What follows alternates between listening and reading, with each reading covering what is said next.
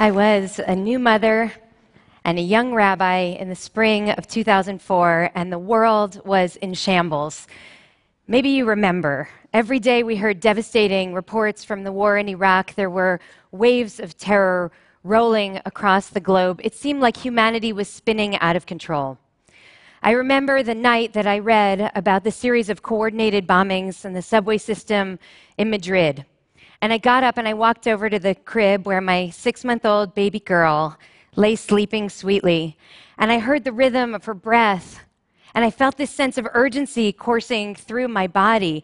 We were living through a time of tectonic shifts in ideologies, in politics, in religion, in populations. Everything felt so precarious.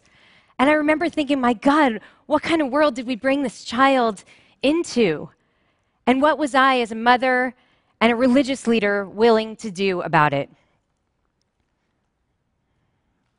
Of course, I knew it was clear that religion would be a principal battlefield in this rapidly changing landscape.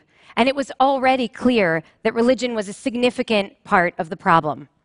The question for me was could religion also be part of the solution? Now, throughout history, people have committed horrible crimes and atrocities in the name of religion. And as we entered the 21st century, it was very clear that religious extremism was once again on the rise. Our studies now show that over the course of the past 15, 20 years, hostilities and religion related violence have been on the increase all over the world. But we don't even need the studies to prove it. Because I ask you, how many of us are surprised today when we hear the stories of a bombing or a shooting when we later find out that the last word that was uttered before the trigger is pulled or the bomb is detonated is the name of God.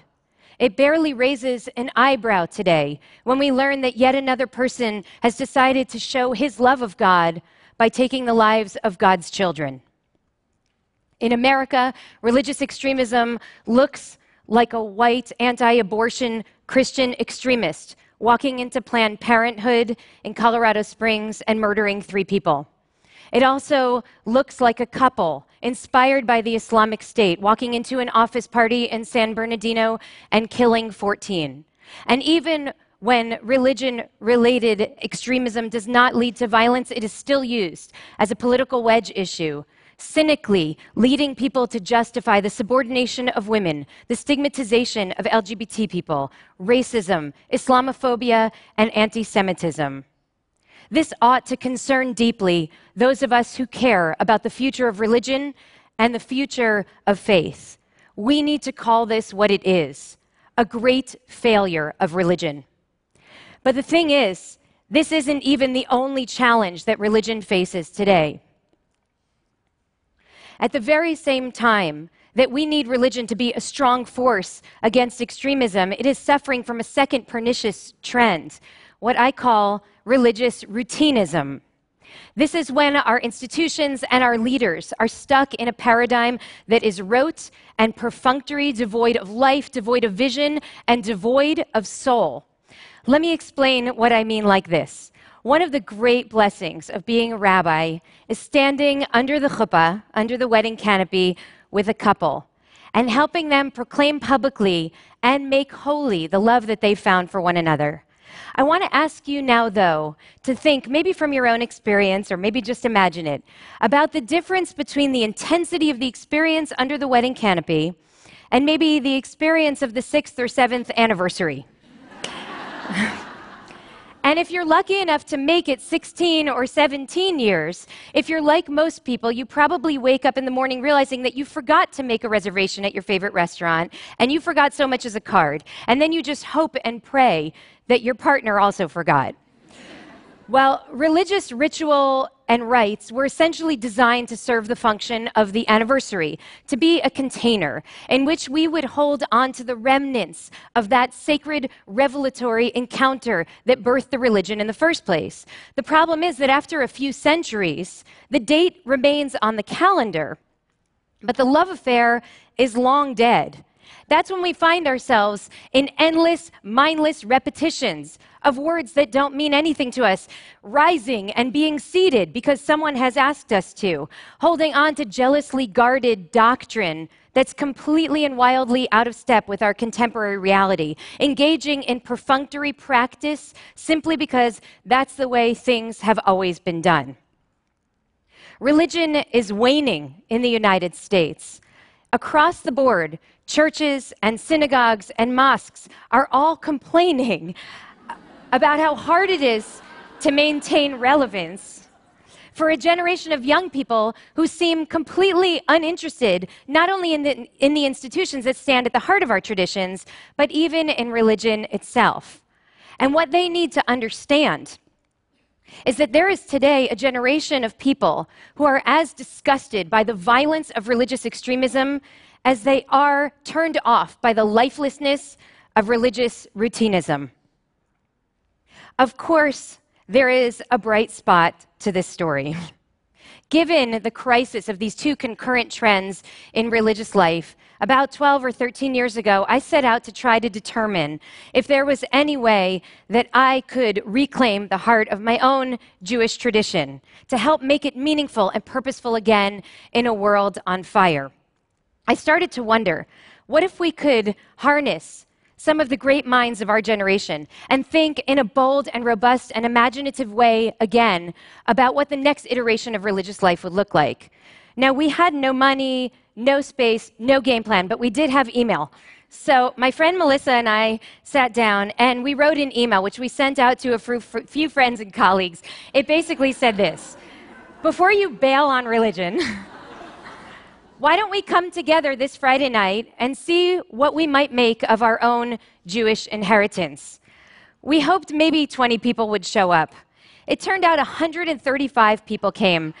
They were cynics and seekers, atheists and rabbis. Many people said that night that it was the first time that they had a meaningful religious experience in their entire lives. And so I set out to do the only rational thing that someone would do in such a circumstance. I quit my job and tried to build this audacious dream a reinvented, rethought religious life, which we called Ikar, which means the essence or the heart of the matter. Now, Ikar is not alone out there in the religious landscape today. There are Jewish and Christian and Muslim and Catholic religious leaders, many of them women, by the way, who have set out to reclaim the heart of our traditions who firmly believe that now is the time for religion to be part of the solution. We are going back into our sacred traditions and recognizing that all of our traditions contain the raw material to justify violence and extremism, and also contain the raw material to justify compassion, coexistence, and kindness. That when others choose to read our texts as directives for hate and vengeance, we can choose to read those same texts as directives for love and for forgiveness. I have found now in communities as varied as Jewish indie startups on the coasts, to a woman's mosque, to black churches in New York and in North Carolina, to a holy bus loaded with nuns that traverses this country with a message of justice and peace, that there is a shared religious ethos that is now emerging in the form of a revitalized religion in this country.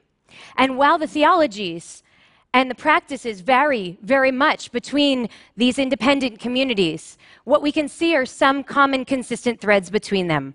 I'm going to share with you four of those commitments now. The first is wakefulness.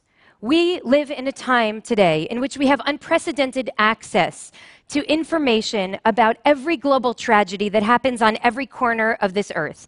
Within 12 hours, 20 million people saw that image of Aylan Kurdi's little body washed up on the Turkish shore. We all saw this picture. We saw this picture of a five year old child pulled out of the rubble of his building in Aleppo. And once we see these images, we are called to a certain kind of action. My tradition tells a story of a traveler who's walking down a road when he sees a beautiful house on fire. And he says, How can it be that something so beautiful would burn? And nobody seems to even care. so too we learn that our world is on fire. And it is our job to keep our hearts and our eyes open and to recognize that it's our responsibility to help put out the flames. This is extremely difficult to do. Psychologists tell us that the more we learn about what's broken in our world, the less likely we are to do anything. It's called psychic numbing. We just shut down at a certain point. Well, somewhere along the way, our religious leaders forgot that it's our job to make people uncomfortable. It's our job to wake people up, to pull them out of their apathy and into the anguish, and to insist that we do what we don't want to do and see what we do not want to see. Because we know that social change only happens when we are awake enough to see that the house is on fire. The second principle is hope. And I want to say this about hope hope is not naive.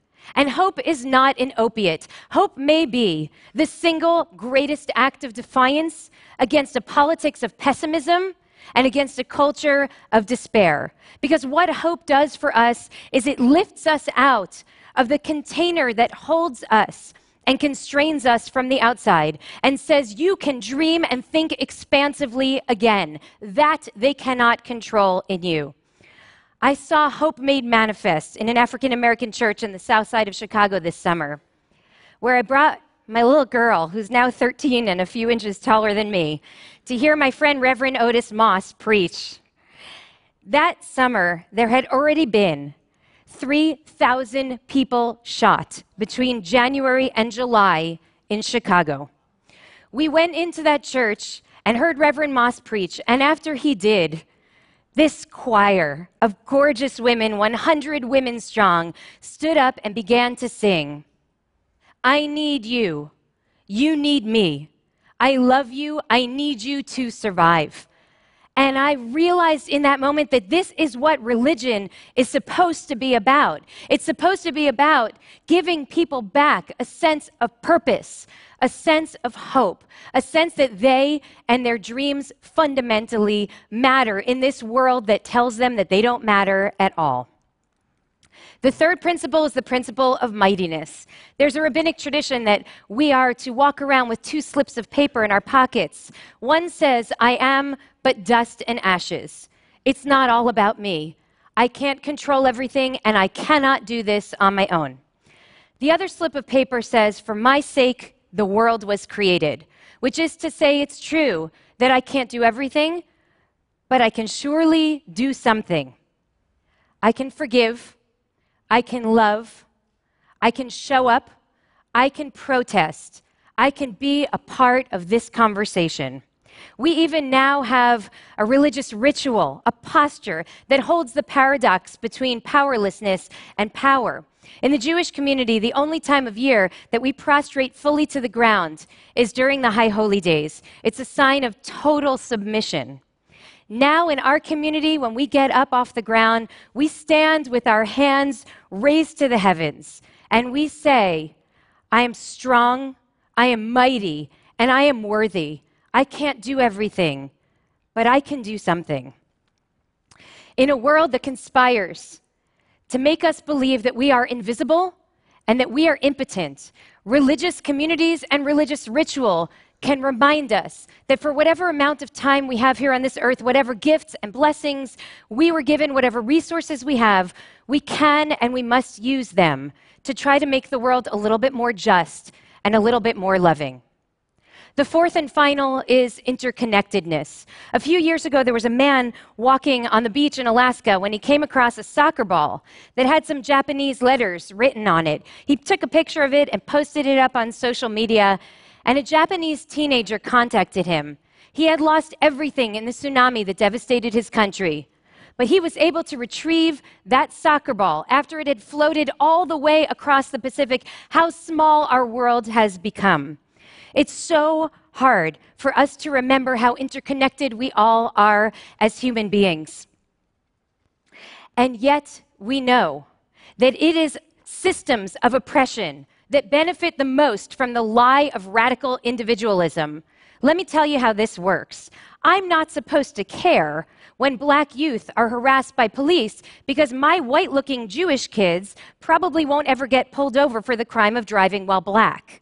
Well, not so, because this is also my problem. And guess what? Transphobia and Islamophobia and racism of all forms, those are also all of our problems. And so too is anti Semitism, all of our problems. Because Emma Lazarus was right.